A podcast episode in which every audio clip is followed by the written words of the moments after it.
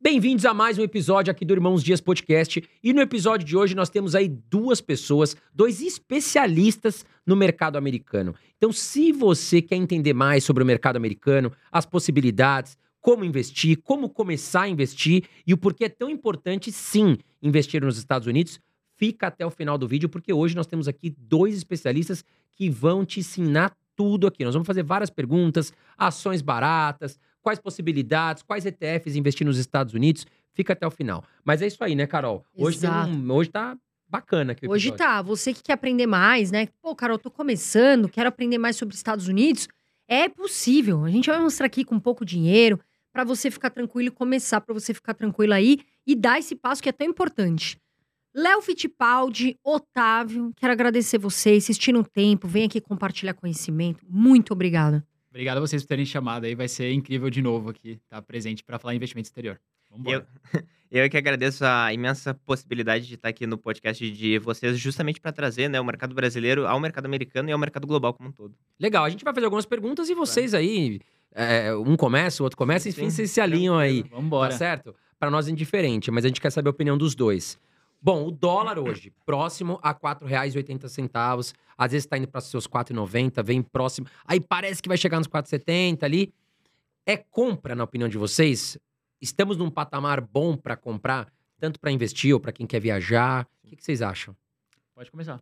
No caso, assim, em relação ao dólar, tá? Quando a gente ajusta o dólar pela inflação do Brasil e do real desde os anos 90, quando ele deixou de ser indexado pelo, pelo Banco Central, Hoje ele está ajustado pela inflação. Então ele estaria no patamar justo, né? 4,90, 4,80 por aí. Então, em tese, sim, tá? É, como padrão, eu digo que o dólar ele é a variável mais imprevisível que tem na economia, até mais do que ações, né? Porque ele tem muitas variáveis que impactam. A gente já vai poder falar disso. Mas como ele tem uma, uma dificuldade de, de, de previsão muito grande, né? O ideal é a pessoa ir aportando o tempo inteiro e ir respeitando muito mais o seu perfil e as alocações que ela tem para o perfil dela do que, teoricamente, o dólar em si, né? Porque, teoricamente, a ação uh, cara ou barata a gente também encontra no Brasil ou nos Estados Unidos ou em outros países, né? O fato é que a moeda, muitas vezes, ela só vai ser um meio para isso e você consegue possibilidades muito boas também no exterior com dólar caro ou barato. É, para mim, assim, o, o, dólar abaixo de 5 reais no momento que a gente está agora é compra fortíssima pesada, até porque a gente já viu historicamente o dólar é muito mais caro do que 5,40. Ao longo prazo, o dólar tende a sempre ficar mais caro, então acho que a gente tem que evitar esses curto prazo de, ah, tá 4,80, será que vai cair para 4,60? Muita gente se arrepende de não ter comprado naquele momento que foi 4,60, acho que ano passado que bateu. Galera, não, acho que vai cair mais para 4, 3 reais, mas nunca, nunca vai cair de volta, assim, os 3 reais de patamar. Então, abaixo de 5 para mim, num patamar hoje que eu vejo cenário macroeconômico, é compra forte pesada. Agora uma pergunta. Muita gente tem essa dúvida. Por quais razões o dólar está caindo? Quais são os motivos? Existem vários motivos, né? Acho que o Otávio pode citar alguns também, mas é, o, o, principal dele é a relação de taxa de juros e inflação que a gente tem. Uh, existe a relação commodity também. Então, só para explicar um caso aqui bem específico que a gente tem hoje. Taxa de juros no Brasil hoje é elevadíssima, 13%, com inflação baixa de 3%. Então, você tem uma diferença de taxa de juros real muito alta, é uma das maiores hoje do mundo. Isso chama muita atenção para o Brasil, para, ou seja, o pessoal lá de fora pegar dólar, colocar no Brasil e ganhar um valor financeiro na renda fixa maior, com uma segurança um pouco maior, correndo um risco que é, vale a pena em, em, questão de retorno. Então, isso traz muito dólar para o país. O dólar, basicamente, ele sempre vai variar em questão de oferta e demanda. Então, se o Brasil conseguir chamar atenção com alguma coisa, que nem a taxa de juros, vai entrar mais dólar e o dólar cai. Aí tem várias outras questões, commodity, política, que podem entrar nessa, nessa relação. Um outro fator que também eu diria que é importante dizer é o seguinte, né? O, o dólar como um todo, na realidade, ele não mede só é, o interesse no, no, real, né? Ele mede o interesse em proteção global, né? Ou seja, quando o dólar ele se valoriza no mundo, né? Em relação às demais moedas e não só em relação ao real, significa que o mundo está procurando mais proteção de maneira geral. E o contrário, né? Quando tem mais crescimento no mundo, principalmente nos países emergentes, como nós observamos ali no, no período do, uh, dos anos 2000 até 2012, né, que, que os países emergentes estavam crescendo muito, o dólar caiu em relação a várias moedas, não só o real, tá? E nesse ponto, uh, portanto, quando a gente compara as alternativas de investimento que os investidores globais têm quando eles vão buscar justamente investir em ativos de maior risco, como de países emergentes, reduziu o número de possibilidades de países emergentes uh, disponíveis para investimento, né? Porque a China agora está com potencial de conflito, a Rússia nem se fala, né? Uh, e o Brasil acaba sendo um dos portos seguros, né? Por incrível que pareça, né? comparado aos demais. Então, isso daí também pode uh, acabar atraindo capital. Fora a questão, conforme ah, o Léo falou, ah, de maior diferencial de juros, né? Ah, mas que sempre é sempre uma relação, né? Nunca é somente o juro real brasileiro que está alto que pode atrair capital. Também depende se o juro real em dólar está alto ou não, né? E, e- a taxa básica lá tem aumentado bastante, agora passou de, de 5% ao ano, tá? Então, isso daí acaba também, enfim, abrindo o olho dos demais investidores. Mas, como padrão, é uma questão de maior crescimento global ou não e também de diferencial de juros. Agora, se vocês tivessem que explicar em alguns pontos, assim, até resumidamente, senão a gente vai se estender muito. Mas o porquê que o brasileiro deve investir nos Estados Unidos, né? E como começar, na opinião de vocês? Perfeito. Assim, no, no meu ponto de vista, ah, por que, que o brasileiro ele deve investir, nos, ah, no caso, fora do Brasil? Porque o Brasil é 0,64% do mundo, né? Quando, eu, quando você para para pensar em uma pizza, que o Brasil é menos de 1%, né? É 0,64%, zé- 0,70%. Realmente, assim, na realidade seria, enfim, é um pouco ah, sem noção, na realidade, de manter um capital total ou muito grande. 64, você fala em relação ao quê, Otávio? 0,64% do mercado de capitais global é no Tá. Brasil, tá? Quando a gente pensa em renda fixa, isso daí aumenta um pouco, porque a renda fixa brasileira é proporcionalmente um pouco maior, chega um pouco mais de 1%. Mas o mercado de capitais, no caso de ações, no Brasil é 0,64% do mundo, tá? Até, por exemplo, países que, que têm um porte de PIB parecido com o Brasil, como a Austrália, por exemplo, tem um percentual maior, de 2%. Então, Assim, claramente, no meu ponto de vista, o investidor ele deveria primeiro partir do, do pressuposto global e depois ele ter uma justificativa muito forte para concentrar em alguma coisa. Né? Porque, na realidade, quando ele concentra, ele está assumindo um risco que geralmente não compensa. Geralmente, ele aumenta a volatilidade sem aumentar a expectativa de retorno. Né? E quando é, as pessoas têm um capital enorme no Brasil, na prática, sabendo ou não, elas estão elas estão tendo uma decisão de investimento que vai aumentar muito o risco da carteira delas ah, de um ponto de vista global, né? Então, para mim, o ponto de partida ele deveria ser global e ter uma justificativa para concentrar no Brasil se a pessoa quiser. E não o contrário. né? Então, hum, assim, no, no meu ponto de vista, com certeza a pessoa deveria investir no exterior. É, o, a- as vantagens assim que eu vejo, principalmente para o brasileiro hoje em si, é a questão do dólar. Então, você ter um outro tipo de moeda, já que o, o real em si, no mundo, é uma moeda desvalorizada frente às principais, contra euro, libra. Então, você tem que é, jogar a favor, né? Se você pode, compre um pouco de dólar, euro, libra, porque você vai estar ganhando em cima da sua moeda, da onde você ganha. Então, esse já é um grande diferencial. Fora que lá fora você tem várias opções de investimento que você não tem aqui no Brasil. Então, por questão de diversificação mesmo, de possibilidades. Quando você investe na Bolsa Americana, você consegue investir no Japão, na, na Europa como um todo, em vários outros países. Então, você não fica muito preso e muito unificado aqui quando você, você faz isso, né? Apenas uma, um, um outro ponto que é importante mencionar é o seguinte, né? O Brasil é um país que tem uma moeda fraca por ser um país emergente, ou seja, é um país que a moeda vai se desvalorizar em situação de crise, que é uma situação que as pessoas estão mais em um aperto monetário maior, em uma situação de inflação, uma situação de desemprego. E se a pessoa investe fora do Brasil, em grande medida ela vai estar investindo em moedas fortes, como euro, libra, dólar, etc. E essas moedas, frente ao real, em crises, se valorizam. Então imagina um aposentado, por exemplo, que ele está lá com seus se- ah, 70 anos de idade, ele tem uma carteira predominantemente em moeda forte. Se acontece uma crise no Brasil, o capital dele vai aumentar de valor em termos reais, né? Então isso é, é muito significativo para preservar o poder de compra dele, principalmente quando ele mais precisa, que são os momentos de crise e de desemprego. Por isso que é essencial investir no, no- no exterior, principalmente para uma pessoa que mora num país emergente como o Brasil. Agora, o cara que tá assistindo a gente aqui, o homem ou a mulher, enfim, independente, é, como começar? Qual o primeiro passo? E até se vocês quiserem Claro. falar de lugares que vocês gostam, Claro. corretoras, fiquem à vontade também. É, eu acho que é, o primeiro passo tem que ser uma corretora, né? Muita gente confunde, às vezes acha que as corretoras padrões que a gente tem que dão acesso à Bolsa Americana não dão, algumas não dão ainda. Então a gente tem casos de corretoras boas que eu acho as melhores hoje em questão de custo-benefício, Banco Inter e Evno. Então você pode começar por uma dessas duas corretoras. Existem outras também, Nomad, Spotify. Você pode olhar e fazer um comparativo para ver qual é melhor para você. Mas o primeiro passo é abrir uma conta numa corretora que te dá acesso ao exterior. E você pode escolher a melhor que tem em relação custo-benefício para você. Uh, só, só um outro complemento, né? Uma corretora que, que particularmente eu utilizo e, e menciono bastante para as pessoas que me perguntam é a corretora Interactive Brokers, que é uma corretora americana, mas que ela tem como diferencial dar acesso a bolsas de valores em outros países, que depois, eventualmente, quando a pessoa avança na sua trajetória de investidor, ela pode ter uh, mais uh, uh, benefícios tributários por investir em ativos que não são necessariamente domiciliados nos Estados Unidos, conforme a gente vai comentar. É uma corretora um pouco mais ampla, né? E que permite, eventualmente, se algum dia ela, ela quiser morar em outro país, ela já está com uma corretora adaptada para ah, o país que ela quiser morar, porque basta mudar o cadastro lá e tudo funciona normalmente. Então, eu acredito que são alguns passos. Primeiro passo, que é pra gente deixar bem simples para vocês. Abre a conta gratuitamente, a maioria gratuitamente, né? Você vai ter uma agência, uma conta assim como no Brasil. Segundo passo, você vai fazer um TED, um Pix, para a conta americana. Pessoal, fiquem tranquilos porque tem plataforma em português, muitas delas, para facilitar, inclusive, a vida do brasileiro. Quando você transfere o dinheiro, né, é real. E aí você precisa transformar em dólar. Então, dentro da plataforma, vai ter ali o câmbio, certo? Você faz o câmbio e você pode escolher, por exemplo, a Nômade, né? Você tem a conta a corrente, você pode deixar dinheiro ali, de repente, ah, vou, vou utilizar o dólar para viajar, enfim. E a conta investimentos, tá? Porque é uma conta global. E aí você pode, né, acessar ali o home broker e investir em ativos, né, de, milhares de ativos que tem nos Estados Unidos. Agora, uma pergunta que muitos me fazem, por exemplo, a pessoa ela tem a conta global, ela vai comprar dólar, é, deixa lá, enfim.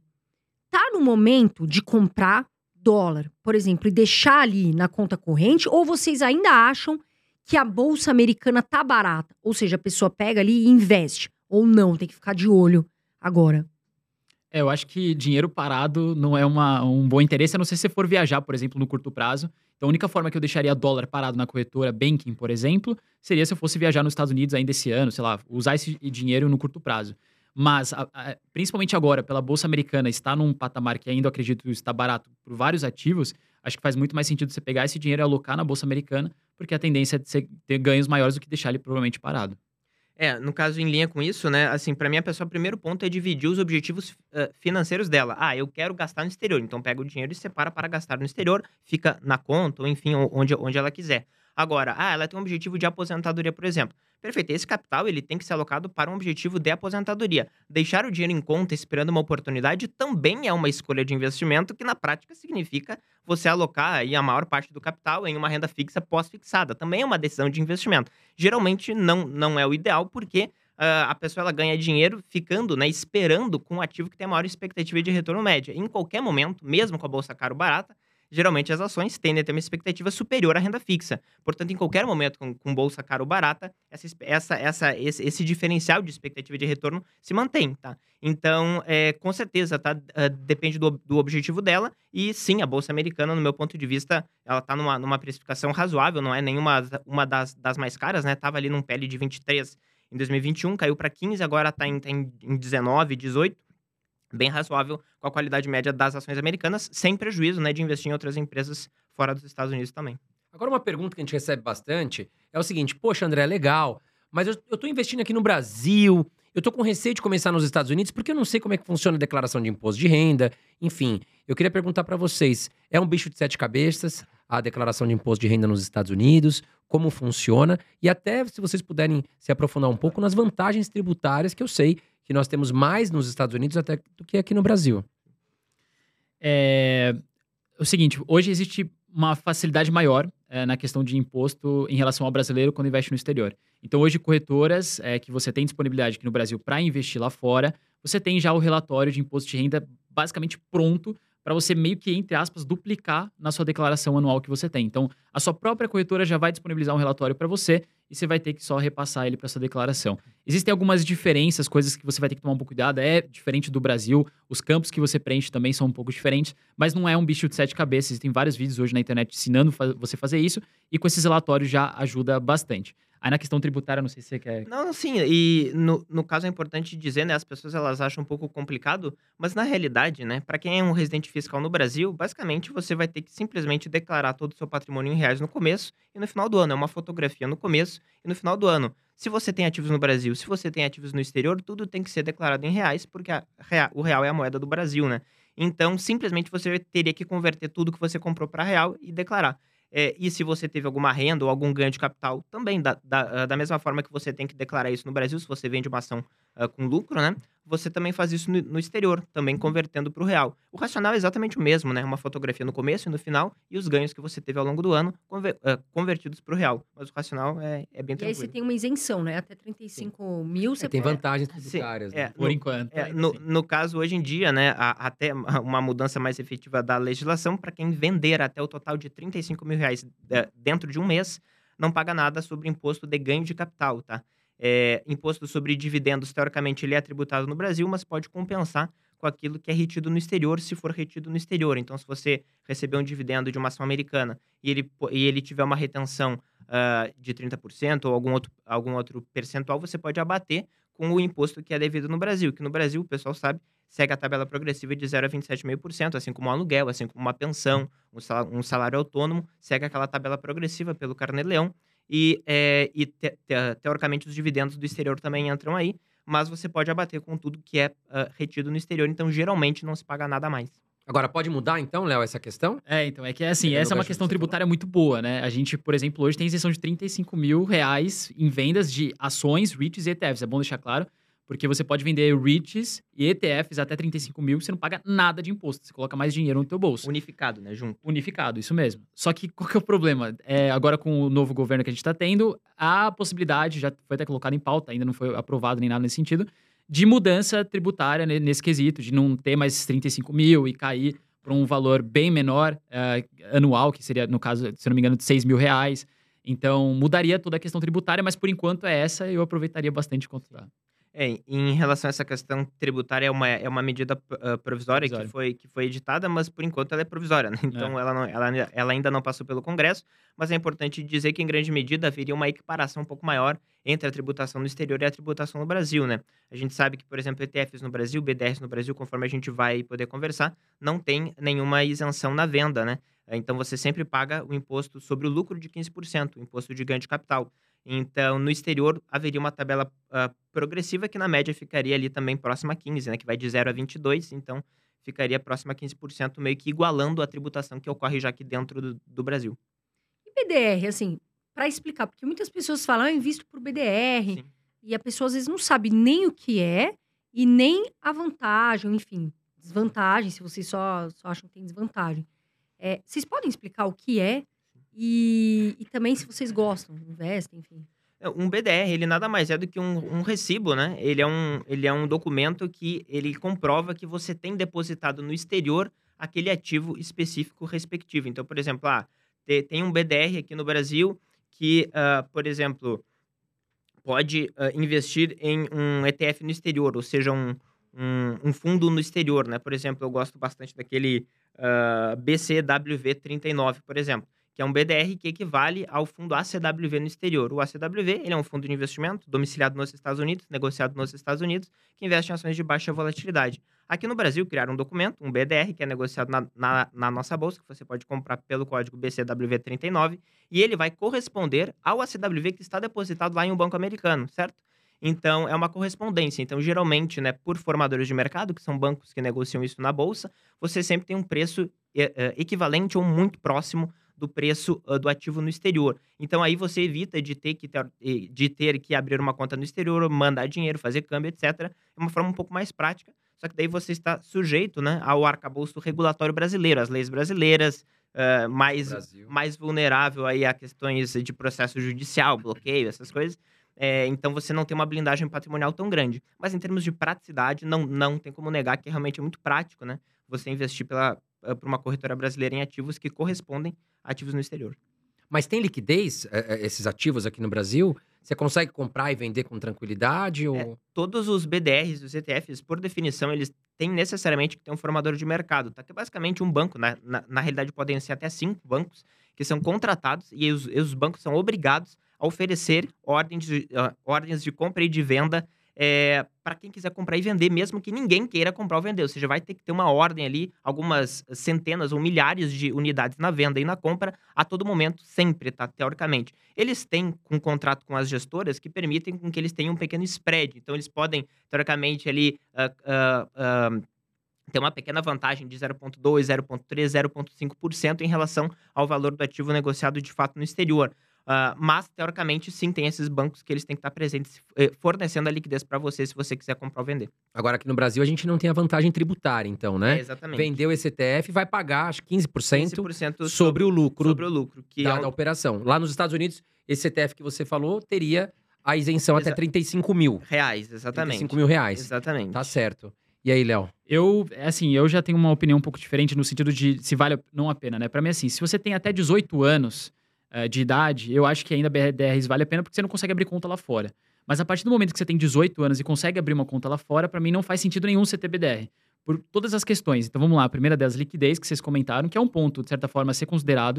Uh, existem uh, várias BDRs aqui que você vai ter uma dificuldade ali de, por exemplo, mandar uma ordem uh, um pouco maior e ter alguém ali para comprar de você. Tá? Apesar de ter os formadores de mercado, isso ajuda já bastante.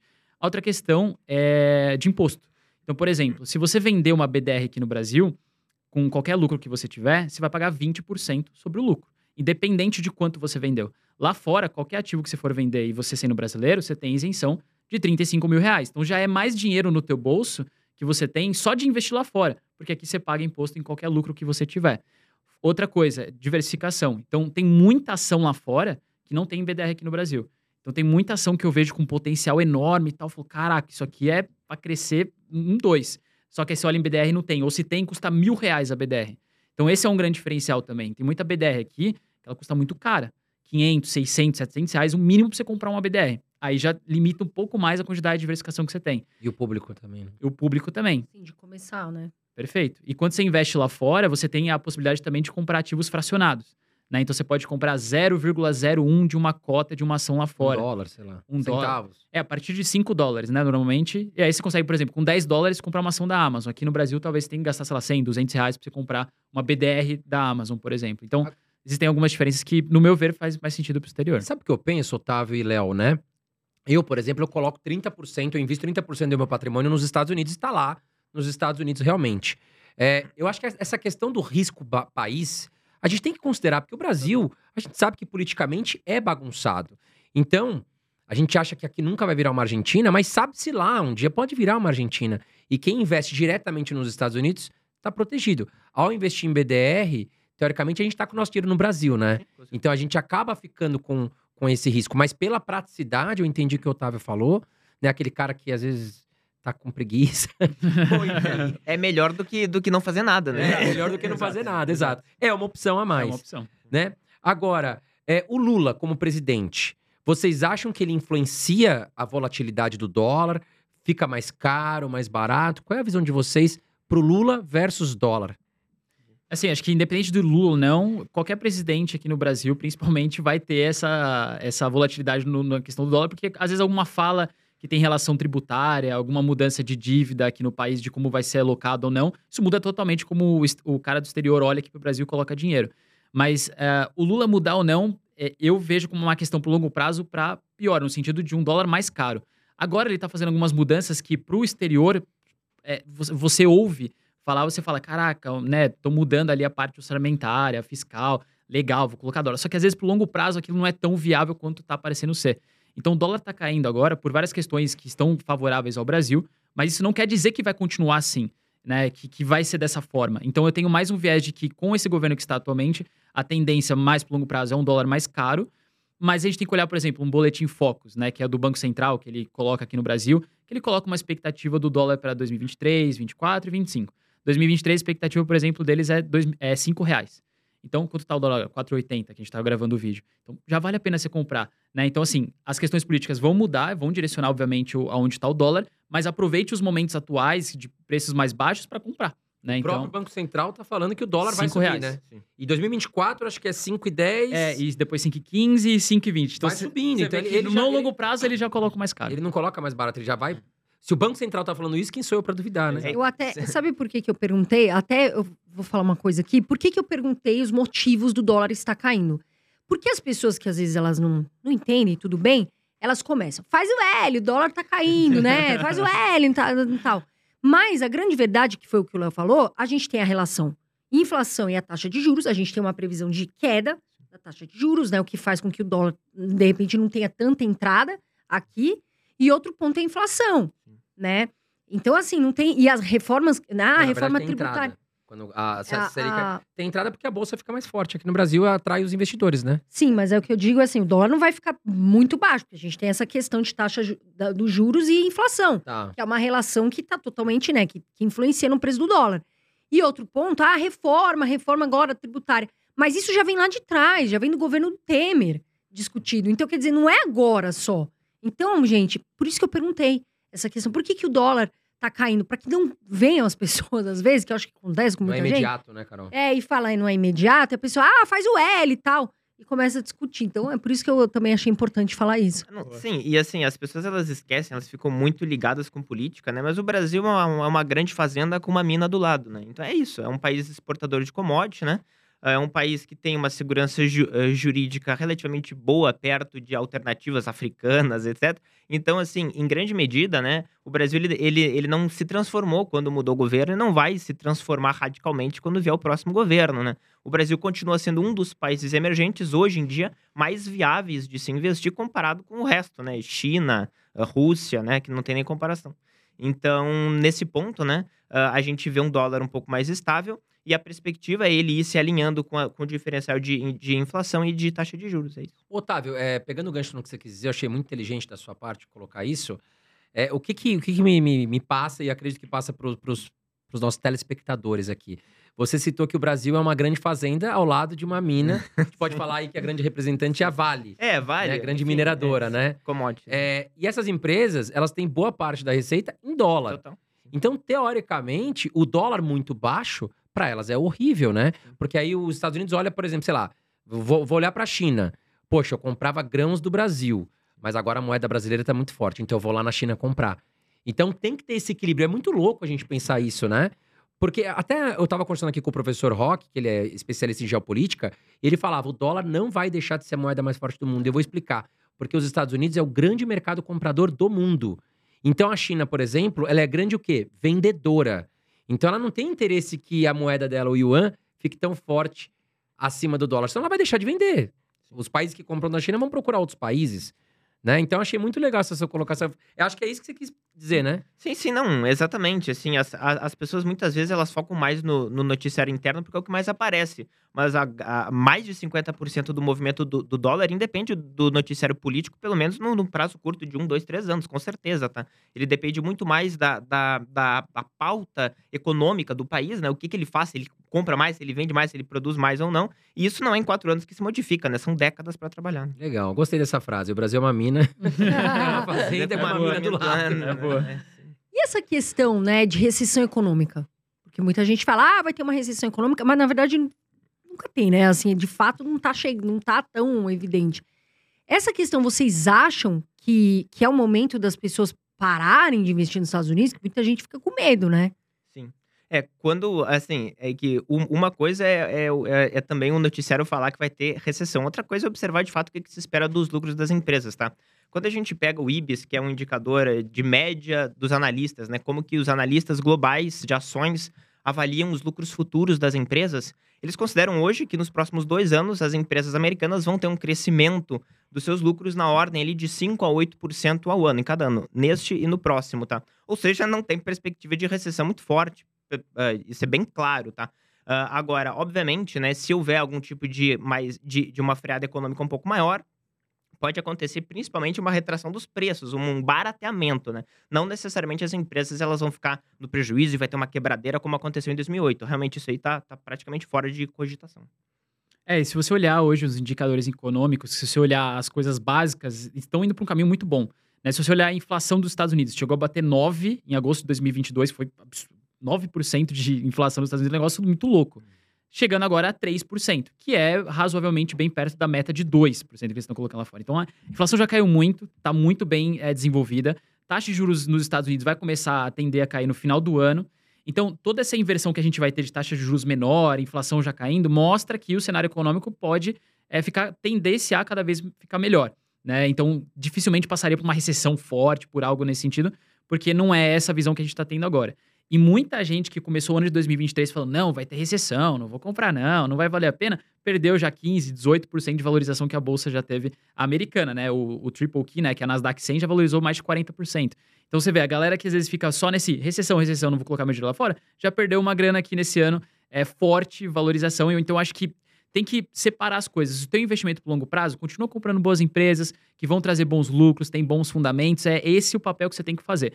A recessão, a economia, você coloca para outro lado, continua estudando, só sabendo, entendendo, mas não coloque isso para afetar teu investimento no longo prazo, que eu acho que vai fazer besteira.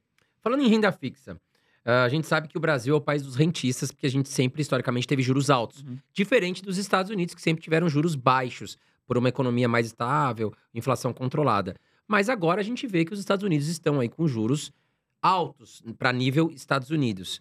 Vale a pena investir na renda fixa americana, falando brasileiros, no caso? Uh, e quais são as opções que nós temos hoje?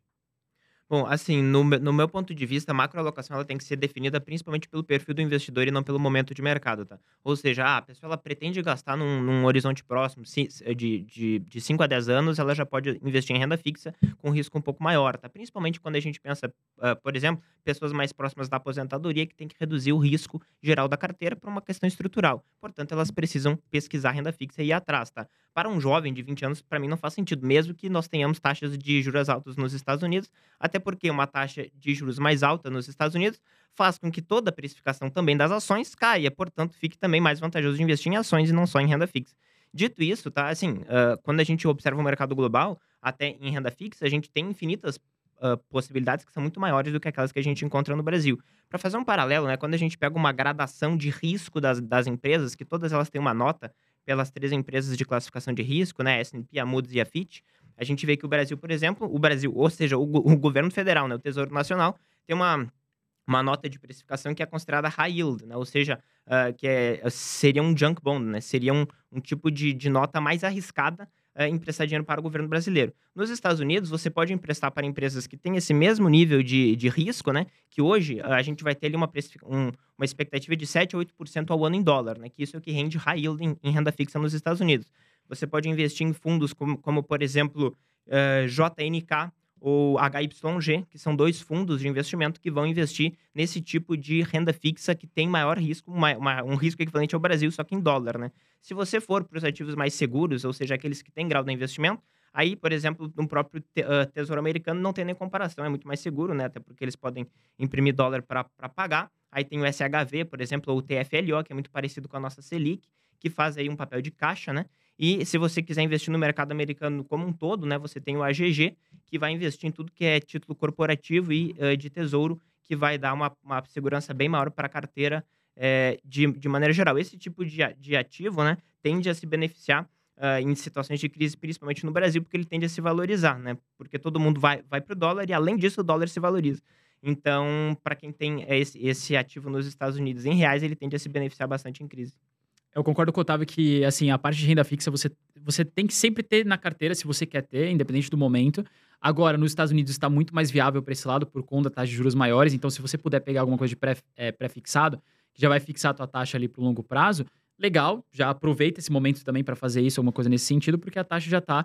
É difícil você ter uma taxa de 5% nos Estados Unidos, né? A última vez foi em 2007. Então, aproveitaria esse momento, óbvio, você tem que jogar a favor de, de você também.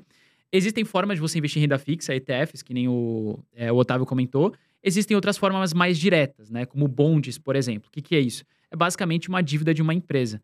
Então, tem casos de, por exemplo, o Itaú, que é um banco brasileiro, ele vai captar dinheiro lá fora. Então, ele emite uma dívida lá nos Estados Unidos e você lá fora compra a dívida dele. Que legal. Então, você ganha o, o percentual em dólar né? Ao invés de ganhar em real aqui no Brasil e emprestar para ele, você ganha lá fora. São similares às debentures aqui no Brasil. É né? a mesma coisa, é uma, é uma debênture. Só que você tá, tipo, em vez de você emprestar dinheiro aqui no Brasil pro Itaú, você vai lá fora e fala, Itaú, eu quero em dólar, não quero Mas em lá real. também não tem proteção. Proteção... Do, é porque aqui a gente sabe que debênture não tem, não tem Não, cobertura não, não na tem, não, não. Não, não Ah, existe tá. fundo garantidor. Mas, assim, só um parênteses, né? para fazer um contraponto. Eu, particularmente, eu acho arriscado fazer isso, porque é uma empresa que tem receita em reais e tem uma promessa de pagamento em dólar, pode ter um descasamento aí. Eu, eu particularmente, acho mais razoável investir em empresas que têm receita também em dólar, para não ter um descasamento do caixa, né? Porque, imagina, ela tem uma dívida em dólar e tem que ter receita em dólar, em, em dólar também. Mas, enfim, sem, sem prejuízo de investir em tudo que é tipo de empresa. Agora, nós falamos E de. o tributo sobre esses produtos de renda fixa? Aqui no Brasil a gente tem tabela regressiva para produtos de renda fixa e lá fora. Ah, varia, tá? Porque a gente tem vários tipos de, de títulos individuais de renda fixa nos Estados Unidos. Como padrão, ah, eles vão pagar juros para você. Geralmente, tá? Depende, mas geralmente não é ah, tributado na fonte e você pode ter que pagar pelo, pelo GCAP, né? Pelo nosso programa aqui de ganho de capital, 15% ah, de imposto sobre esse rendimento desse juro, teoricamente. Mas tem, tem variações, tem alguns até que, que são isentos, mas a maioria você paga pelo GCAP. Nós falamos agora, a gente falou do, do ETF Kikiki, né? QQQ. É, as empresas de tecno, que são aí as 100 maiores empresas de tecnologia, a- as empresas de te- tecnologia, na opinião de vocês, tá é, cara, tá barato? O que, que vocês acham? Ó, é, eu, eu acho que o momento atual a maioria delas, as big techs em si, não estão tão caras, porque se olhar o preço histórico, não foi batido ainda, por exemplo, de Amazon, Google, não chegaram aos preços que estavam em 2020, 21, 22 ali na, na parte de pandemia, né? Antes da, da, queda grande. Então, em relação a preço, se você olhar, ainda está dentro, é, olhando as previsões delas para o longo prazo em si. Por exemplo, o Microsoft é uma delas que já está um pouco mais cara é, do que as outras. Até uma curiosidade da, do QQQ, que é o Nasdaq 100, né? Que pega 100 maiores empresas ali de tecnologia o que está puxando a valorização desse índice agora no, em 2023 são sete empresas. Então é Microsoft, é Nvidia, é Google, é Facebook. Então são sete empresas que estão puxando assim mais de 60% do índice na questão de valorização. E isso que é doido. Ah, vai ter até um rebalanceamento aqui que aconteceu acho que duas vezes na história nos Estados Unidos, que é um rebalanceamento que tem que ser feito por conta de muitas poucas empresas estarem puxando o índice como um todo. Então, essas sete empresas, 5, 6, 7, estão tomando mais de 50% do índice agora por um crescimento muito forte.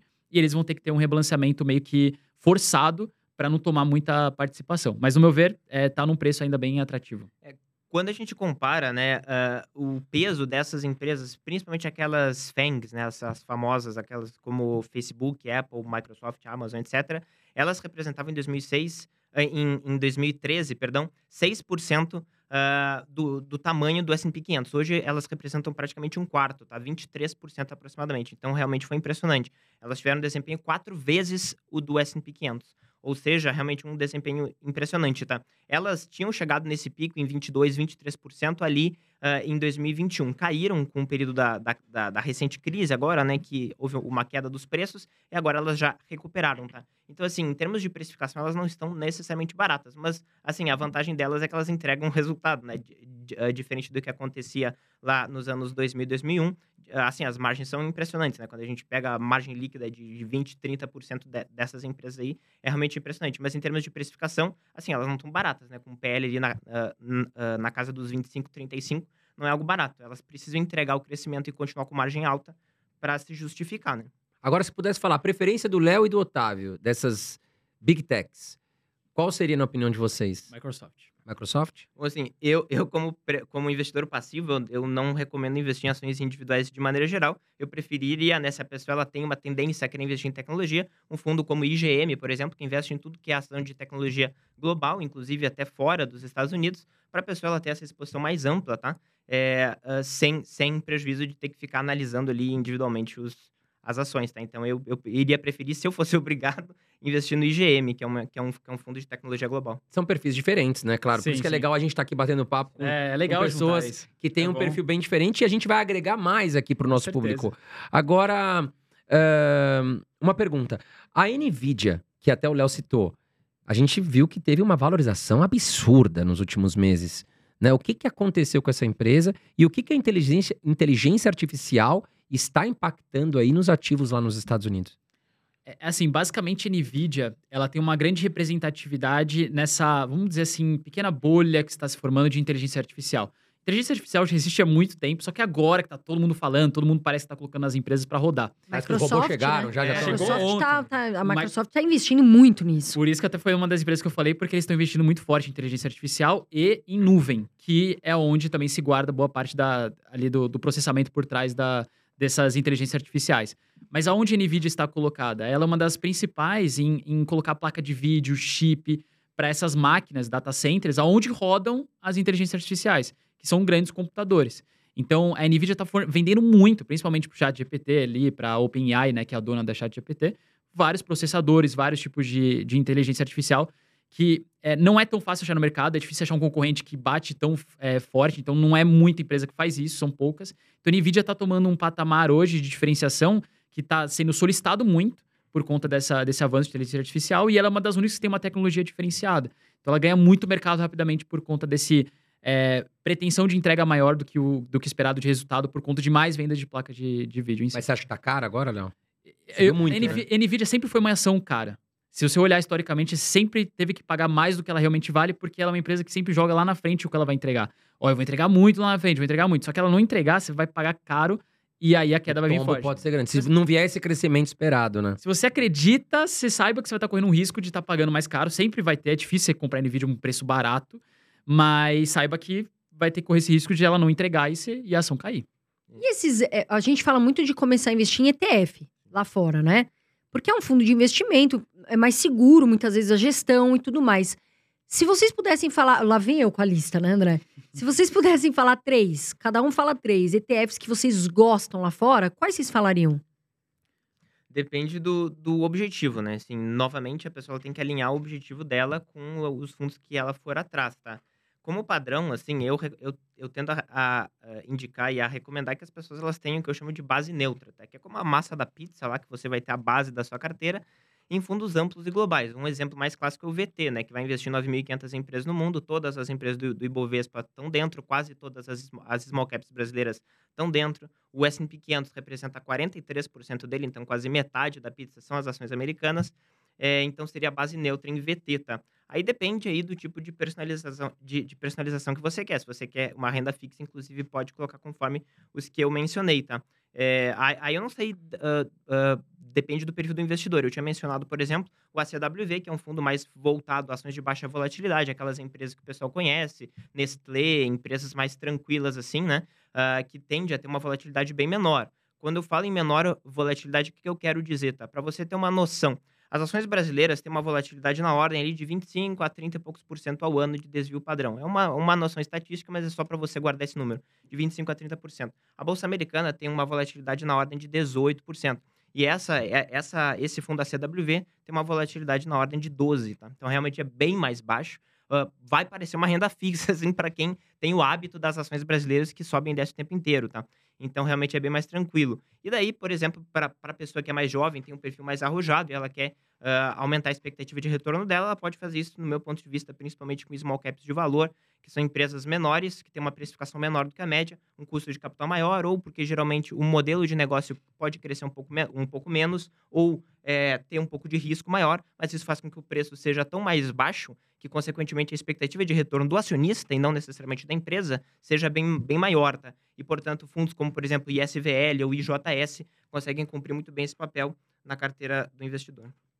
É, eu, eu começaria também por alguns ETFs base, que são os ETFs ideais de você ter na carteira pelo menos, né? Que são, por exemplo, o VOO, que replica o S&P 500, as 500 maiores empresas dos Estados Unidos, acho que esse é um base. O QQQ, que pega as 100 maiores empresas de tecnologia. E aí eu gosto de alguns outros setores que eu coloco na minha carteira, por exemplo, para diversificar.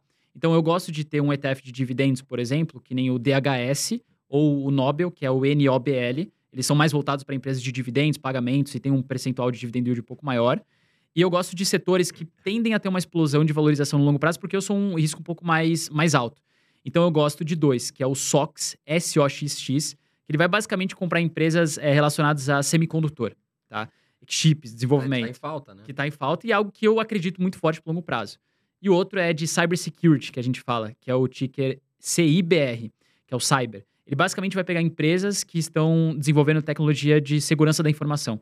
São aquelas empresas que desenvolvem seguranças anti-hacker, é, anti alguma invasão de dados nesse sentido, e é algo que todo mundo hoje que precisa. acontece muito, Toda inclusive. empresa. Né? É, O risco da segurança pode quebrar uma empresa gigante, né? Apple, Microsoft, Google, todas as empresas precisam de alguém por trás lá cuidando desses dados, que senão, se soltou uma vez, você já fica com a fama meio quebrada aí. Meio Então, ruim. Cadê a segurança da Bem ruim, né? meus dados e tal? E é essencial para Principalmente banco, JP Morgan, Bank of America, tem que ter esses, essas empresas em junto ali o tempo todo. Agora, Sim. Léo e Otávio, falando um pouquinho de política americana, né? Hoje o presidente é o Biden. A gente sabe que ele também está com uma idade super avançada.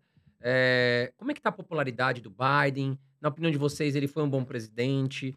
Quando são as próximas eleições? O pessoal tá falando aí de Donald Trump voltando. O que, que vocês pensam sobre? É, o, o Biden, de certa forma, ele tá com uma popularidade baixa nos Estados Unidos. É, de certa forma, a gente vai ter eleição agora em 2024, né? Novembro de 2024. Então falta um pouquinho mais de um ano para acontecer. O Trump vai entrar para tentar é, bater de frente com o Biden, que vai tentar se reeleger.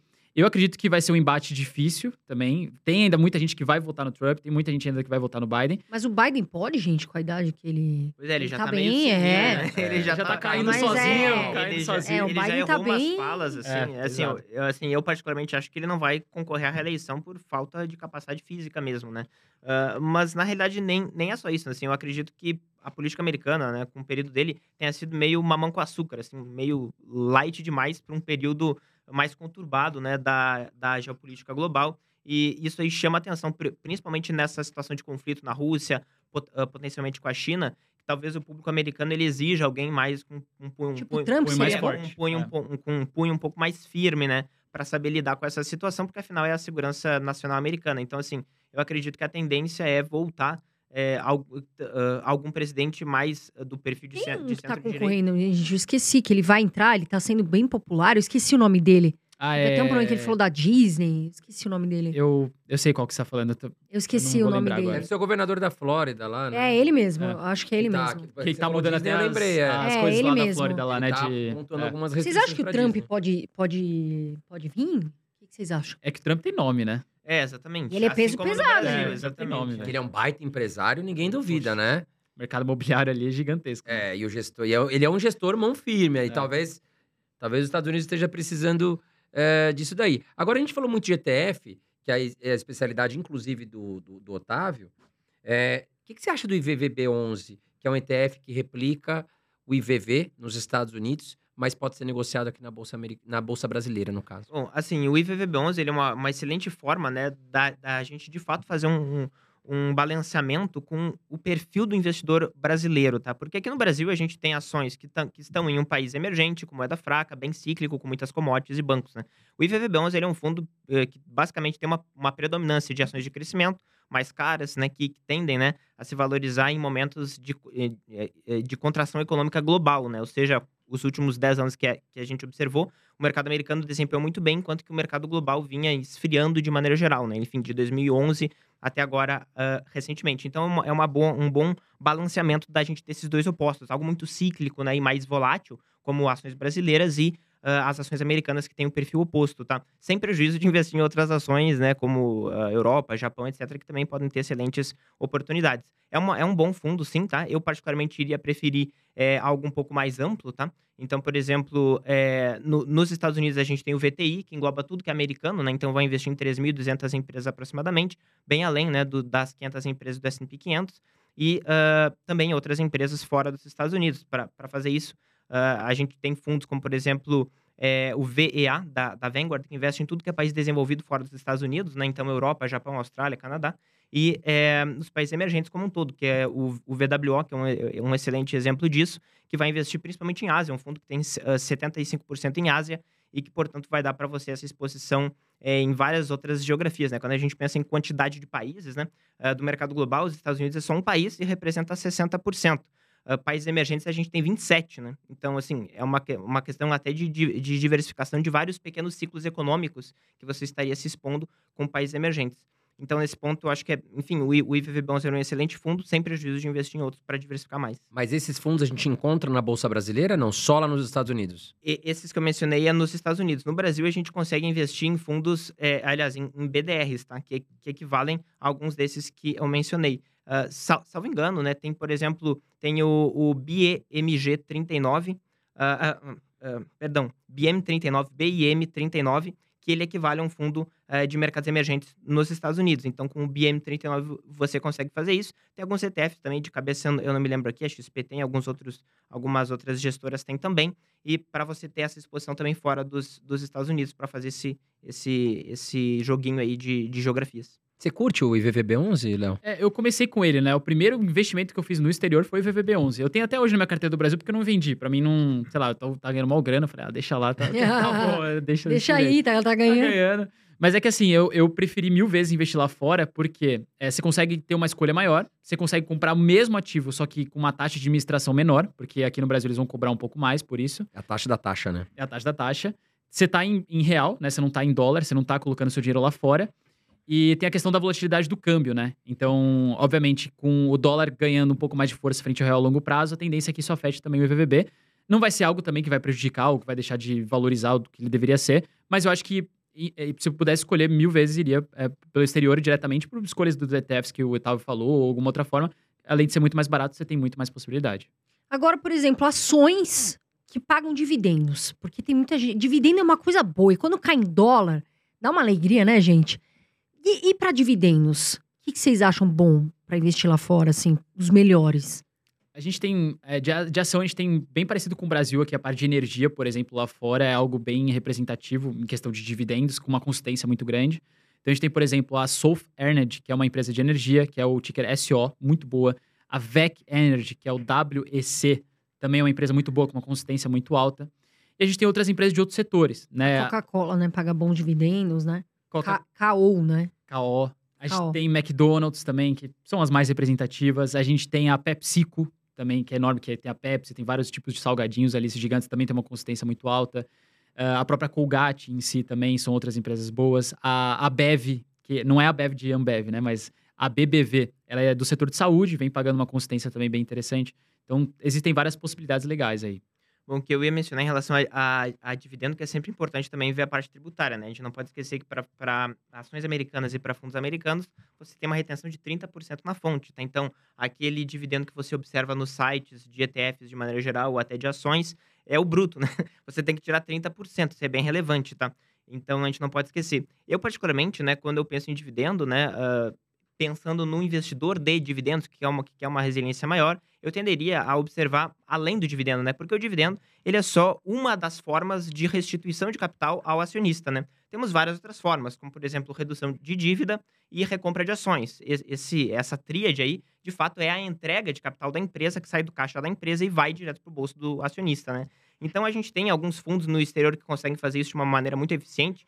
Um exemplo é o SYD, que justamente vai investir em aproximadamente 100 empresas nos Estados Unidos, que tem o maior shareholder yield, que nada mais é do que a soma eh, eh, de- eh, dessas fontes de retorno, né, que é a recompra de ação, redução de dívida e pagamento de dividendo. Então, quando a gente soma tudo isso, que é de fato o dinheiro no bolso do investidor, eh, a gente vai ter ah, eh, essas ações que mais vão retribuir ao, ao acionista, no caso, para ações americanas, o SYD, mas tem também as versões de países desenvolvidos e de países emergentes, que é o EYLD e o FYLD, que fazem exatamente a mesma coisa em países emergentes. Inclusive, o Brasil tem uma alocação grande ali de, de 11 ou 12%, salvo engano. E eh, outros países emergentes ali, como o Japão e, de maneira geral, a Europa, tá?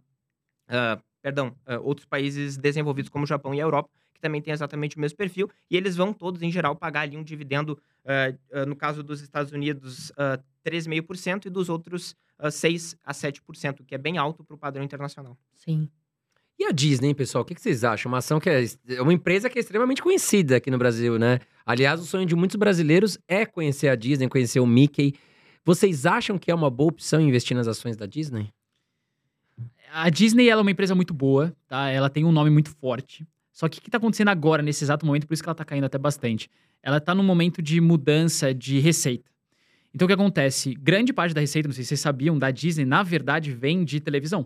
Vem da parte onde eles têm os canais dele e rodam propaganda ali dentro. Só que o que está acontecendo com esse tipo de canal hoje em dia? Ninguém está mais assistindo televisão. Lá nos Estados Unidos, esse ano, 2023, já ultrapassou a quantidade de pessoas que não pagam TV por assinatura e as que pagam.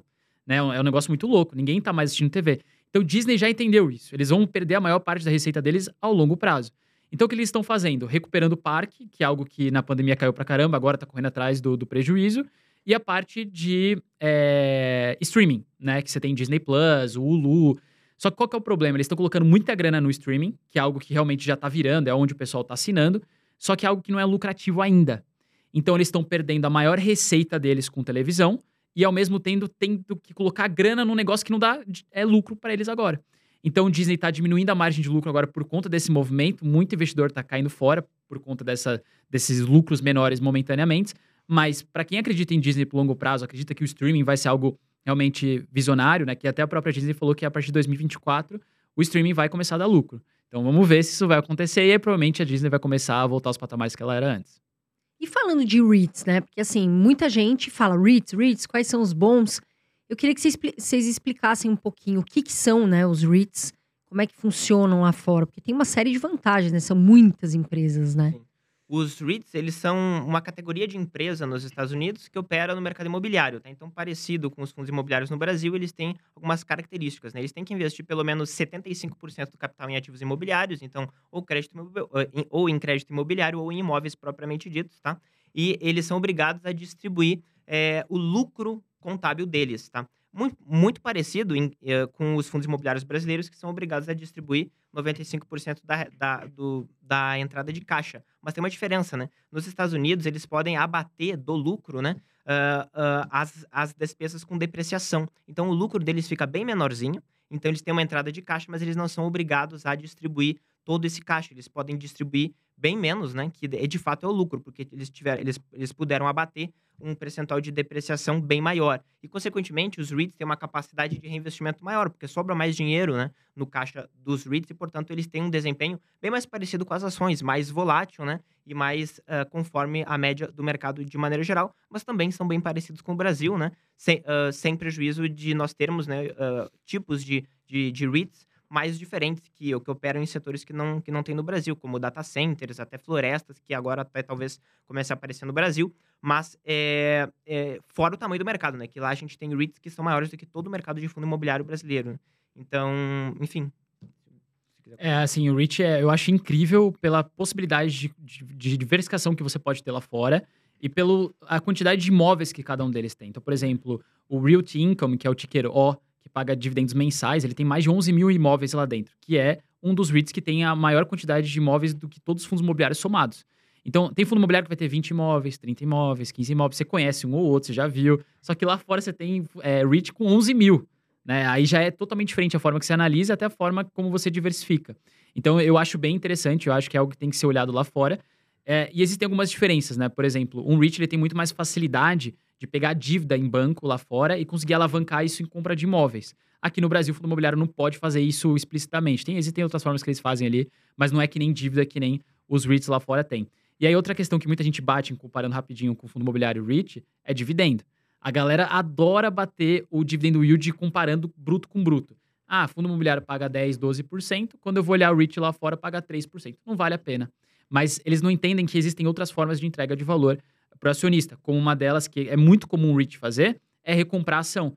Então, por exemplo, ao invés de ele te dar em dividendos o lucro que ele teve, ele pega, recompra ações dele no mercado, tira de circulação e você ganha mais participação, sem colocar dinheiro. Só que a galera não vê isso. No longo prazo, a cota ela valoriza mais com essa recompra de ações. Só que o pessoal só vê dividendo, acha que só o dividendo caindo na conta é que o importa mas nem sempre. Tem que olhar também a valorização da cota, que é muito importante. E o dividendo em dólar, né? Também, Sim. lá fora. Então também tem que fazer essa conta. Vocês podem citar alguns REITs ou até ETFs que investem em REITs que vocês acreditam ser interessantes?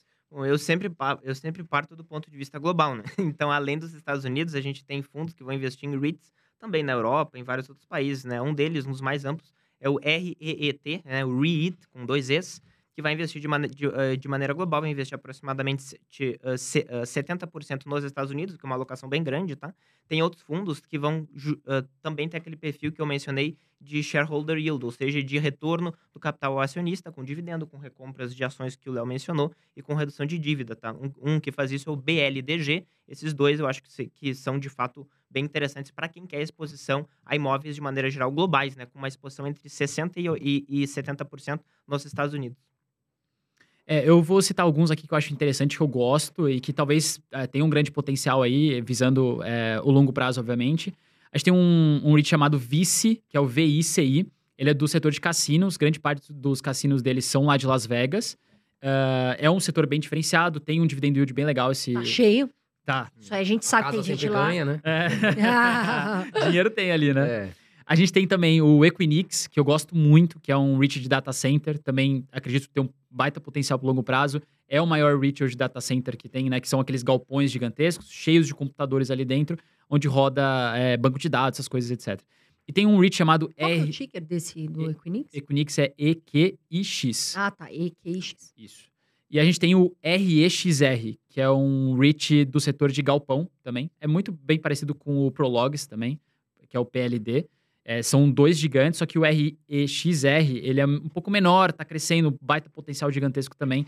Então são dois REITs de galpões que eu acho assim incrível. O PLD também é maravilhoso. Agora um recadinho, Carol, aqui para vocês que estão nos assistindo, tá certo? É muito importante que vocês estejam inscritos aqui no nosso canal e ativem o bendito sininho aí para vocês receberem as notificações importantes que a gente faz aqui do Irmãos Dias Podcast. Então confere aí, se você, né, já estava inscrito, confira se ainda está inscrito, que o YouTube andou fazendo uma limpa aí. É, e se você ainda não está inscrito, já se inscreve aqui também no canal, né, Carol? Já dá o like também, que ó, é só por o joinha, a gente fica super agradecido. Eu aprendi isso daí com, não sei onde estava assistindo, senta o dedo no like. Agora só falo isso também no meu canal. E também, André, vamos falar daqui do nosso podcast. O pessoal elogia muito a estrutura, né? A luz, é, essa luz fluorescente, o áudio. E a gente grava aqui desde o começo. Então vamos deixar o contato do Will?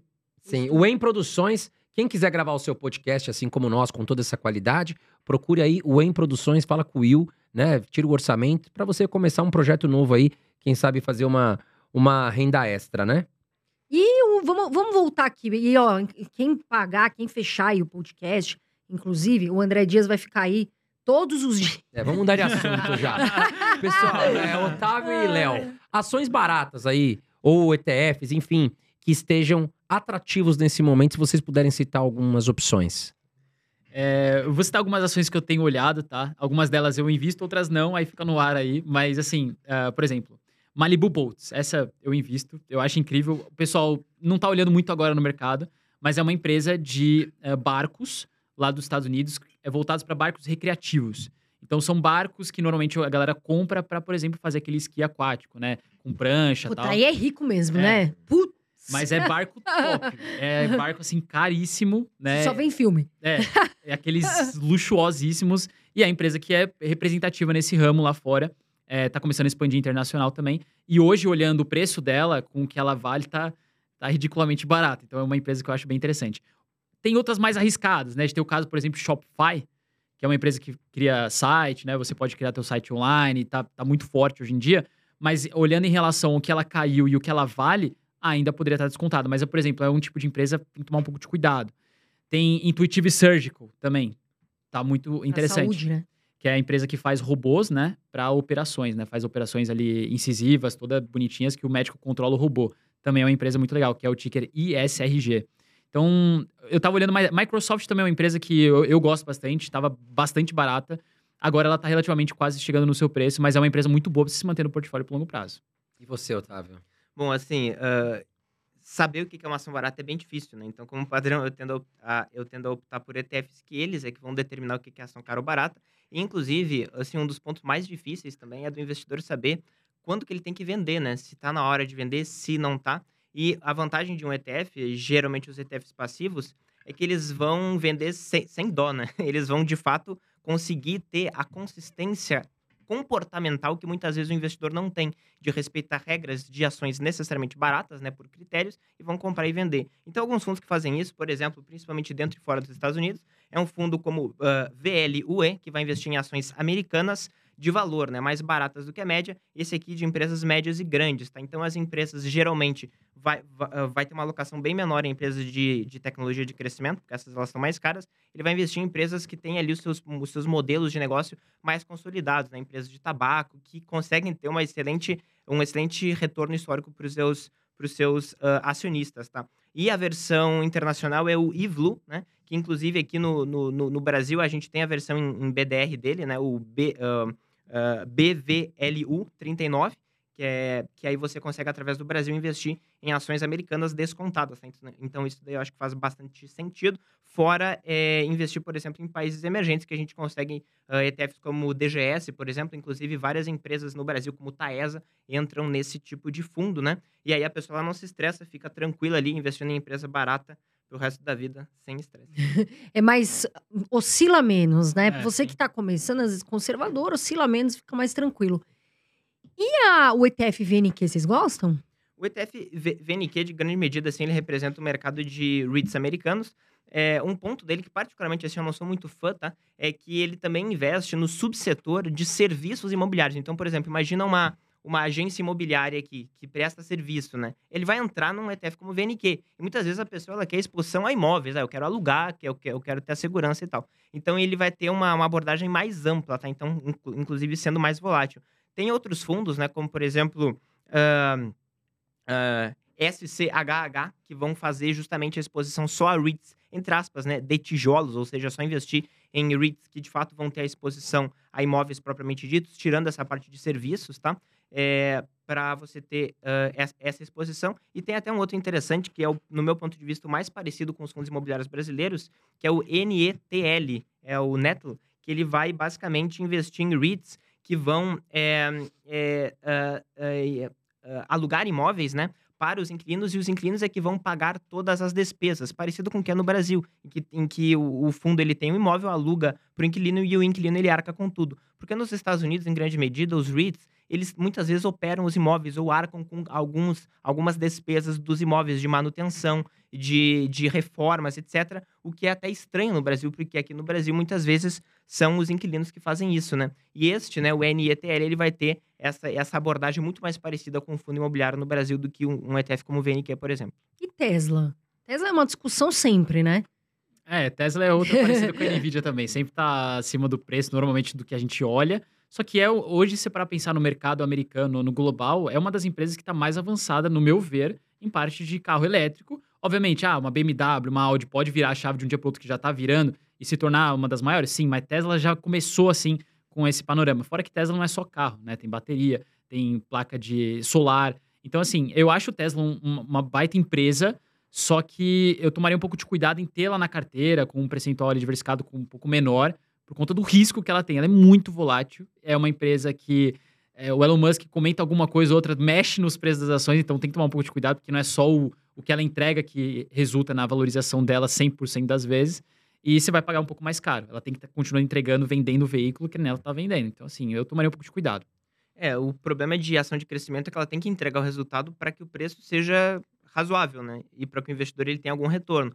Porque se ela não conseguir entregar o que é prometido, o preço despenca, né? Como aconteceu em várias empresas em 2021. Mas assim, não, não tem como negar que quando a gente observa né, o crescimento, uh, as entregas de veículos da Tesla têm crescido demais, uh, as margens têm se mantido bem boas, né? Então é uma empresa excelente, né? Particularmente, prefiro também investir em um fundo mais amplo do setor de consumo discricionário, como o XLY, que vai em conjunto com a Amazon, por exemplo, compor ali praticamente metade do fundo, então você vai ter uma diversificação um pouco maior. Agora eu viajei para Europa recentemente, fiquei rodando, rodei nove países lá. Eu vi muito Tesla por lá, viu? Aliás, o mercado de carros elétricos lá está crescendo a cada dia, até porque a gente sabe que tem algumas leis aí ambientais que os europeus estão forçando aí e incentivando muito a questão dos carros elétricos. Uh, na opinião de vocês, falando aqui, a gente está falando de Tesla, o CEO, no caso o Elon Musk, é, vocês acham que ele fez uma boa compra ali em relação ao Twitter? Foi bom para ele, para o grupo? E agora a gente tá vendo aí o, o Zuckerberg tentando derrubar o Twitter com esse assim, threads aí, né? Assim, salvo engano, assim, eu não sei onde é que tinha saído essa informação, mas sal, salvo engano, a monetização do Twitter tinha caído bastante, né? Com a entrada do, do Musk. Então, assim, em termos financeiros, por enquanto eu não tenho certeza. Sem, sem prejuízo dele fazer um turnaround aí da empresa e conseguir lucrar mais, né? Mas o Twitter, na realidade, há anos que não cresce muito, né? Que fica ali com 300, 400 milhões de, de usuários ativos e fica meio padrão. Mas, obviamente, é uma rede muito importante porque todo mundo que importa tá, tá lá dentro, né? Então, assim, as grandes, as grandes personalidades no mundo estão no Twitter e falam no Twitter, né? Presidentes e tal. Então, e falam, tem um é, pessoal que briga lá. É, lá é o ringue, né? Assim, o, o, poder que o Twitter tem ainda é muito forte, né? Mas, por enquanto, não está sendo tão bem monetizado como na Meta, por exemplo. Mas vocês, vocês acreditam acham, vocês naquela... acham que o Zuckerberg está conseguindo minar, por exemplo, o TikTok? Porque o TikTok era uma grande ameaça para o grupo Facebook. Aí o Instagram veio e colocou o Reels, que agora tá muito forte. É, Twitter, agora nós temos lá o Threads, né? Eu ia perguntar isso, se vocês achavam que vai dar certo essa, essa rede vocês acham que ele, porque, Vocês acham que, inclusive, o TikTok perdeu força? É, assim, é que é difícil sem número, né? Eu não tenho 100% de certeza. Mas, assim, o que eu vejo do Threads, por exemplo, que é parecido com o Twitter. Eu não uso muito Twitter, então eu, consequentemente, não vou usar o Threads. Apesar de todo mundo na hora ter baixado, querer usar e ser diferenciado. Mas para mim é algo que o, o Zuckerberg está tentando mostrar que se ele não consegue comprar, ele faz igual. Né? Então ele vai tentar trazer alguma fonte de receita, obviamente, no médio e longo prazo. Só que tem muita coisa que o Twitter tem muito mais hoje do que o Threads, então eu preferia entre Threads e Twitter hoje, mil vezes o Twitter, mas eu não uso nenhum, nenhum dos dois. É porque esse Threads é assim, né? Você entra lá, o pessoal, ah, tomei banho é. agora, é está tipo muito Twitter frio. no começo, né? É. Eu não tenho muita paciência, é tipo, estou indo para a faculdade, ou sei lá, qualquer é, coisa. Coisa básica, né? É, cair de moto, umas coisas assim, nada a ver, sabe? É, assim, parece que a Meta é uma empresa, de fato, mais flexível e, e consegue atacar né, as, várias, as várias formas é, de comunicação, né? Enfim, ou, ou por vídeo curto ou por texto, ela consegue atacar essas várias fontes, né? Então, é uma empresa que tem conseguido se defender muito bem, o próprio preço da, da ação tem refletido isso, né? É, então, assim, eu, eu particularmente acho que o, o, a meta, né, particularmente tende a ganhar essa batalha, não porque ela vai ganhar a, a a, a, a batalha em si, mas porque ela vai ganhar a guerra, né? De, de todas as fontes de comunicação, vídeo curto, vídeo longo, ela tende a ficar melhor uh, com o algoritmo, principalmente. Você gosta da, da, das ações da Meta, Otávio? É, assim, novamente, eu não invisto, né? Sim. Mas é, eu acho que é uma excelente empresa, assim, as margens são, são muito boas, né? E ela tem uma capacidade, uma resiliência impressionante. O Léo, eu sei que não é muito fã de, de, de Meta. É, eu não gosto muito por conta da receita, né? Hoje, se pegar 98% da receita da Meta é propaganda.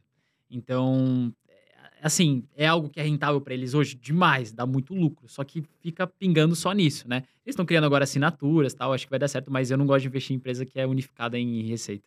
E o assim, um setor para não investir nos Estados Unidos, sabe? Aquele que você fala, meu Deus, esse aqui não. Qual vocês acham que, que é? Bom, eu tenho um que é bem clássico, né? Assim como muitas pessoas, inclusive no Brasil, falam que não investem uh, em empresa de aviação, né? O próprio Warren Buffett ele fala isso, eu também eu não, eu não recomendo. Né? Quando a gente pega um fundo como o JET, por exemplo, né? JETS, que é um fundo que investe nas principais empresas de aviação dos Estados Unidos, American Airlines, Delta uh, United, faz aí 25 anos que está no zero a zero, né? Com quedas impressionantes naquele período que começou em 2001 com, a, com o acidente, o acidente não, né? O, a, a, com o atentado das Torres Gêmeas, né? Que na, naquele momento as empresas elas entraram no prejuízo porque caiu muito a demanda até 2004, 2005 quando começou a, a, recuperar e agora com a pandemia de novo, né? Então assim é uma destruição de valor impressionante e não é uma empresa, né? São todas, né? Então assim eu ficaria bem longe de, de fundos como Jets ou qualquer outra empresa de, de aviação. É, eu iria comentar também a parte de aviação, tanto no lado de ação, ETF, eu acho que não, não é interessante, é um tipo de empresa que não é lucrativa, depende muito ali também do, da mão do governo em alguns momentos. Mas tem um outro tipo de setor que aqui no Brasil é, tax, é forte, a galera gosta bastante por conta do dividendo, mas quando vai procurar lá fora não é tão bom assim, que é a parte de saneamento. Então a galera vai buscar saneamento, que tem aqui no Brasil algumas empresas, ações legais que pagam dividendo, só que lá fora é, cara, eu não encontrei nenhuma mais, empresa. Né, lá, lá, também tem uma porcentagem maior, bem maior, né, de saneamento aqui. Ainda tem muito espaço para é. crescer, né? Lá, lá nesse ponto. Lá talvez já chegou no ápice. Né? É, e é muita empresa que eu, eu já olhei, pelo menos não consegui encontrar nenhuma que fala, nossa, aqui vale a pena investir. Agora, falando de uma empresa, eu, eu sou muito fã de, de energético, eu gosto. Às vezes eu vou treinar, tal, tomo um energético, enfim. é... Queria que vocês falassem das ações da Monster, se vocês têm, têm conhecimento. E a Red Bull tem ações lá fora, não? Não, a Red Bull, pelo que eu saiba, não tem uh, negociação de ações. Tem a, a, a, Monster, tem? Obviamente, né? Foi uma das empresas que melhor rendeu, né? Em 30 anos, multiplicou o capital por mais de 3 mil vezes, né? Da, enfim, é, é, é, realmente impressionante, né? Uh, mas, assim, é uma empresa bem concentrada, né? No setor de, de bebidas hoje em dia, né? E nesse subsetor de energético. Então, é realmente uma empresa bem nichada e depende de uma marca bem específica, né? Então, é realmente é um risco bem significativo. Eu não sei o que, o Léo acha sobre isso. É, a Red Bull não tem ação, né? Mas a Monster tem. E aí o que, é, o que mudou o panorama da Monster hoje em dia que fez ela se tornar uma empresa gigantesca? A compra da Coca-Cola. A Coca-Cola chegou lá, comprou um percentual da Monster, porque a Coca-Cola não tinha nada de energético, falou, pô, vou comprar uma empresa que já tá rodando, né? Comprou um percentual da Monster. Para Monster foi excelente, porque eles pegaram a distribuição da Coca-Cola inteira no mundo e colocaram lá junto para distribuir. Então, Monster começou a ser vendido em tudo que é lugar por conta dessa compra da Coca-Cola. Já foi um grande diferencial. E eles têm outras coisas que batem muito diferente com a Red Bull, por exemplo. O tamanho da lata e o que eles entregam pelo custo-benefício. Então, se você vê a Monster, é um tamanho maior. Nossa, é gigante, um né? Custo menor. Uhum. Né? Aí tem um outro tipo de público que compra esse, esse tipo de Monster. Tem gostos variados também, né? Esse é um outro diferencial deles, porque, por exemplo, a Monster hoje ela coloca os sabores com nomes que você não consegue identificar que sabor que é. Então, por exemplo, é um, um sabor de. Não sei, eles colocam um nome que não é uva, que nem o, o Red Bull faz, melancia. Então, isso dá também uma, um ar de curiosidade, você querer testar e saber que sabor que é esse que eles estão colocando aqui, né? Mango, por exemplo. Você tem uma relação com manga, mas não fala que é exatamente manga. Então, você quer comprar o produto para ver como que é esse diferencial. Então, Monster tem uma jogada de marketing forte, é, junto com Red Bull, obviamente, focada muito no nicho de esportes. Então, eles investem muito é, nesse nicho, que é algo que onde eles querem estar. E estão com a participação da Coca-Cola ali junto, né? Então, já é um grande diferencial que a Red Bull tem que tomar um pouco de cuidado. E, a, assim, como uma pessoa pode montar uma carteira de sucesso? Né? Ou seja, o que, que, vocês acham assim? Diversifica uma parte em ETF, Quantum, enfim, o que, que vocês acham para a pessoa ter sucesso de fato, né, investindo? É, esse aí, Otávio, é diferente. Vai ser até legal a gente conversar sobre isso aqui. Pode começar, Otávio. Não, é, não, é, é, é porque assim, mu, muitas pessoas falam, ah, eu posso diversificar em ETFs e em ações. Na realidade, quando investe em ações, está concentrando, né? Porque os ETFs, eles já são bem diversificados. Quando você coloca qualquer coisa adicional, na, na prática, você está concentrando e não diversificando, né? Porque você está sobrepondo aquilo que você já tem em parte, né? Então, ah, eu particularmente, né, conforme eu mencionei, eu começaria com uma base neutra, uma base neutra global como o VT, por exemplo, ou WRLD11 aqui no Brasil, e daí você adapta com aquilo que você necessita, se é dividendo, se são ações de menor volatilidade, se são ações ah, de maior expectativa de retorno, né, como small caps de valor, aqueles fundos que eu mencionei, ISVL e IJS, por exemplo, é, para você ter ah, essa personalização. Mas, enfim, de- depende do perfil do investidor, né? Ele tem que começar, de fato, é, se conhecendo. É, assim, é um, esse é um tipo de resposta muito ampla, porque vai depender muito de cada perfil. Eu gosto de começar com ETF, porque acho que é uma forma muito fácil de você entender o mercado, começar a pegar um pouco mais de segurança, já é bem diversificado. Mas eu gosto de ter na carteira os três: ETFs, REITs e ações. Aí, obviamente, o percentual que você colocar mais ou menos vai depender do risco que você quer correr, do quão ace- aceito você tá em ficar estudando as ações que você está comprando. Mas eu acho que colocando os três na carteira bem diversificados, você já está com um viés muito bem positivo. Obviamente que vai depender muito da- do ETF que você vai escolher, do REIT que você vai comprar, da ação que você vai comprar. Porque às vezes você coloca um percentual menor em ação que você não quer correr risco. E aí você compra só Shopify, por exemplo. Aí não vale a pena, entendeu? Aí não sei se valeria correr esse risco 100%. Então, eu sou a favor dos três, bem diversificados. E eu sempre coloco uma regrinha, porque não existe regra, isso é bom deixar claro. Mas a galera fica perguntando, ah, quantos ativos eu tenho que ter? Quanto tem que colocar? Então, eu gosto de colocar uma regra de você ter entre 10 a 20 ativos ali. Obviamente, ETF. Se você tiver um ETF, você já pode ter só um ETF, não tem problema nenhum. Mas eu tô falando isso com ações e REITs, porque às vezes a galera começa e, e coloca 50 ativos na carteira, 40. É impossível acompanhar. Você tá criando um ETF na tua carteira. era melhor ter um É melhor ter um ETF. Então, quando você for a ação e REIT, toma muito cuidado, coloca ali entre 10 a 20 ativos para começar, para você conseguir acompanhar. Senão vai virar um negócio que você não acompanha e provavelmente vai te dar prejuízo. Falando em dois gigantes mundiais que são muito conhecidos em todo lugar que eu vou, é, inclusive quando eu monto uma loja, o outro quer montar uma loja do lado, que é o McDonald's e o Burger King. São ações negociadas nos Estados Unidos. Queria saber a opinião de vocês. Qual a melhor, né? E se são boas empresas para investir lá? Puta, Eu gosto dos dois, gente. Que coisa maravilhosa, né? Assim, como modelo de negócio, eu tendo a preferir o McDonald's por eh, resiliência, né? Sem prejuízo de investir através de um ETF que faça isso, né? Mas, assim, eu tendo a gostar bastante de empresas de setores que tenham né, essa, essa, essa resiliência, né? né? eh, inclusive, né, empresas eh, que a gente observa que são líderes mundiais em, em distribuição de alimentos, geralmente são as que menos sofrem em crise, né? Então, por exemplo, ahm, Nestlé, a própria Unilever, que não é de alimento, mas é muito parecido, né? O modelo de negócio de, de distribuição, praticamente tiveram um desempenho muito parecido dura- durante os períodos de crise, com quedas bem menores do que a média do mercado. E, e, inclusive, McDonald's, em grande medida, também em várias das crises. É, eu prefiro o McDonald's, tanto em ação e tanto quando for comer mesmo, eu prefiro. Que delícia, é muito bom. Vocês O falaram aqui, eu já tô é pensando. insano, cara. O sorvete do McDonald's, pra mim, ainda É top. é né? imbatível. Mais dois gigantes aqui antes da gente ir pro ping-pong, Carol. Coca-Cola e Pepsi, que também são ações negociadas nos Estados Unidos. Tem muita gente que, que acha que a Pepsi é uma formiga perto do- da Coca-Cola. Mas e na opinião de vocês? É que assim, a Pepsi, só pra a galera entender também, a Pepsi, na verdade, não é só Pepsi, né? Que a galera às vezes acha que é isso. A Pepsi, hoje, grande parte da receita dela vem da parte de alimentos, não é nem bebida. Pep, é, PepsiCo, né? PepsiCo, né? Que é uma holding em si, que tem várias ah, empresas ali embaixo e grande parte da receita é de alimentos e não bebidas, que é o diferencial da Coca-Cola. A Coca-Cola é mais bebidas. Então, se olhar pra parte de bebidas, mil vezes a Coca-Cola. Só que se olhar pra parte de, ah, quero uma coisa mais diversificada, um pouquinho de alimento e bebida, eu iria pra PepsiCo, com certeza. Exatamente. Assim, assim, eu sempre sou favorável a, a diversificar mais, então a, a PepsiCo, com certeza. Quais alimentos hoje que a Pepsi tem? Só pra gente levantar Ela aqui. tem ah, vários tipos de rede de salgadinhos, tipo, é uma chips, são todos É deles. gigante. É leis. É, Layers, né? Bolacha, Sim. f- tudo que é ah, farináceo também, tudo que é massa também. Ah, então é gigantesco. A- acho que a Quaker é deles também, que é a Sim. láctea lá. Nossa, é muita É uma é- empresa muito grande. É, É gigante. Pepsi não se restringe só a bebidas, né? Não. É, pessoal, nós vamos entrar aqui agora no, num, num quadro nosso, Otávio. O Léo já conhece que ele já veio aqui, que chama Ping Pong. Que nós vamos te fazer algumas perguntas. Cada um, vocês pensam diferente, claro. Vocês podem ter suas escolhas, tá?